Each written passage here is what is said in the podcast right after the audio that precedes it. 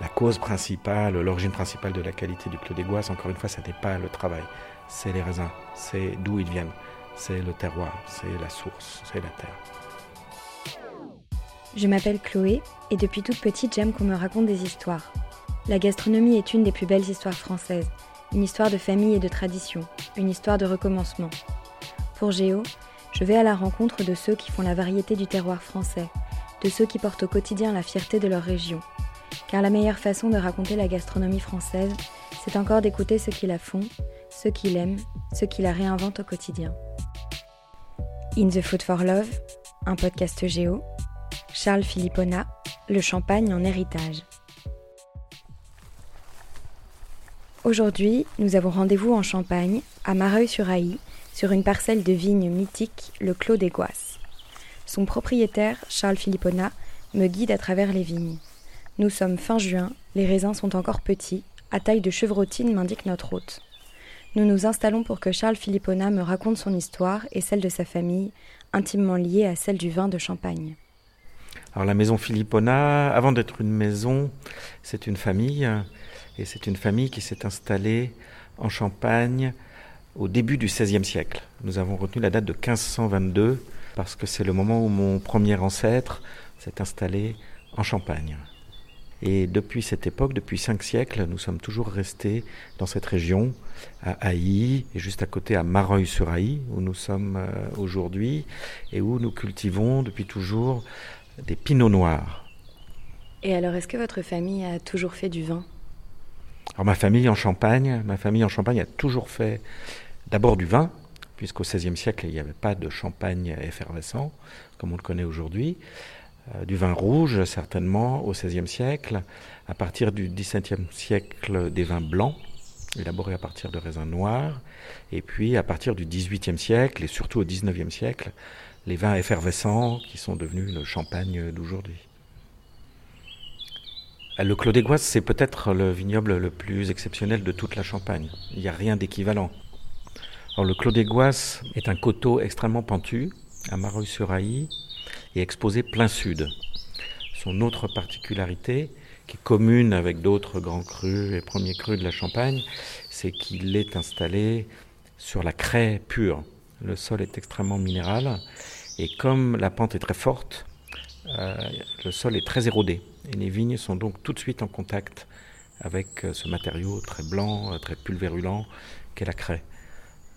Le résultat de, ces deux grands éléments du terroir, c'est que les vins sont à la fois très puissants, très mûrs, très fruités, très riches, et aussi très minéraux, et aussi très frais, et aussi très purs à cause de la craie.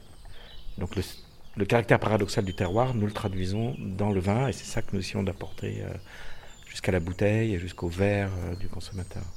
Notre objectif, c'est de faire tout simplement euh, le meilleur vin, le plus beau vin j'espère à terme le vin le plus mythique de toute la Champagne.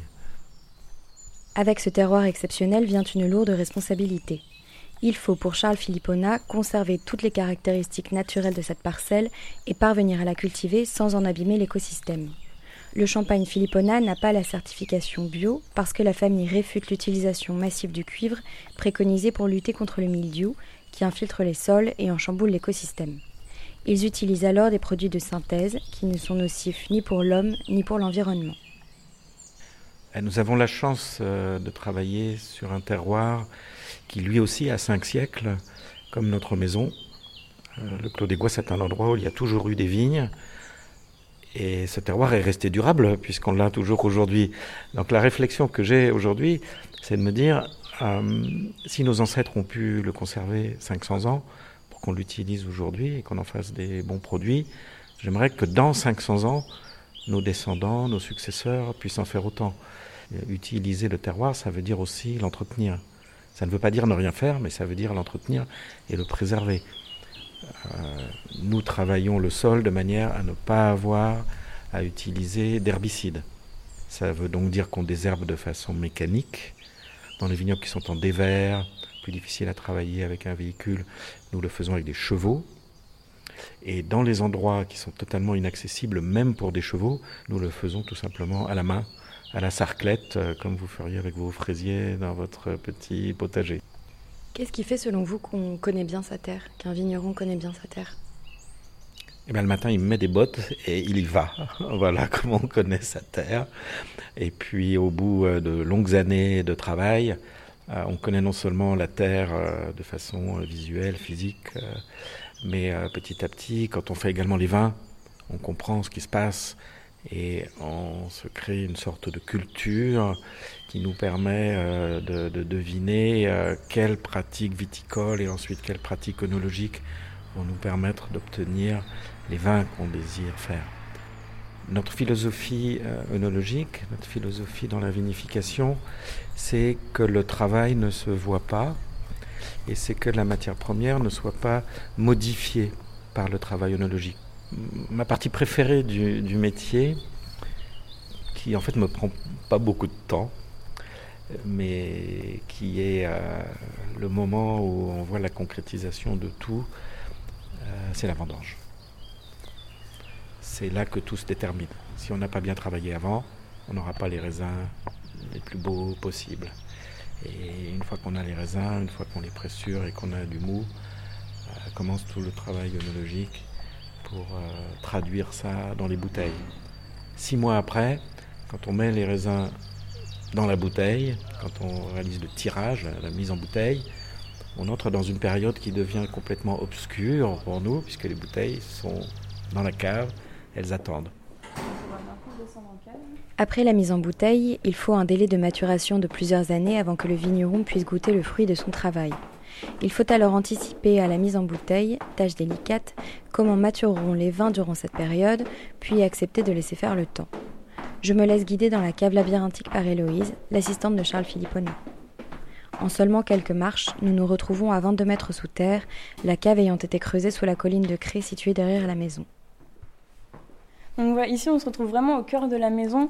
Donc pour vous donner un peu quelques chiffres, on a ici environ 1,5 km de cave et on a environ 1 million de bouteilles qui sont stockées ici. Donc ici par exemple où on a GS, ça nous indique que c'est un Clos des 06 on est sur un millésime 2006 et ensuite vous avez le nombre de bouteilles qui est écrit, donc ici on est sur plus de 9700 bouteilles.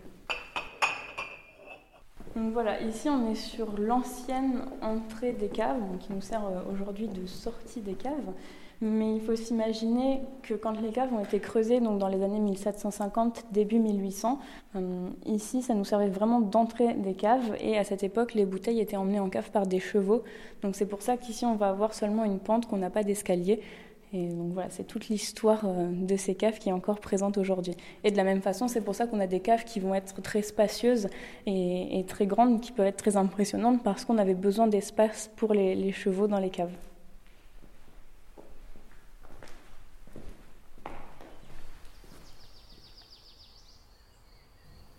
J'ai une conscience assez forte euh, d'être l'héritier de quelque chose qui m'a été transmis et que moi-même je transmettrai dans le travail que j'ai fait depuis une vingtaine d'années à, la tête de la maison, il n'y a jamais eu l'idée de révolutionner, de changer complètement les choses, mais au contraire de faire la même chose encore mieux.